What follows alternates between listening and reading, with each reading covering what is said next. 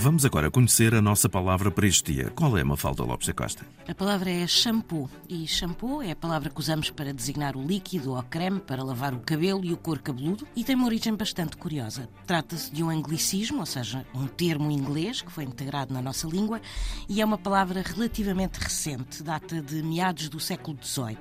Shampoo veio do hindustani, da Índia, onde shampya significa pressionar os músculos com os dedos.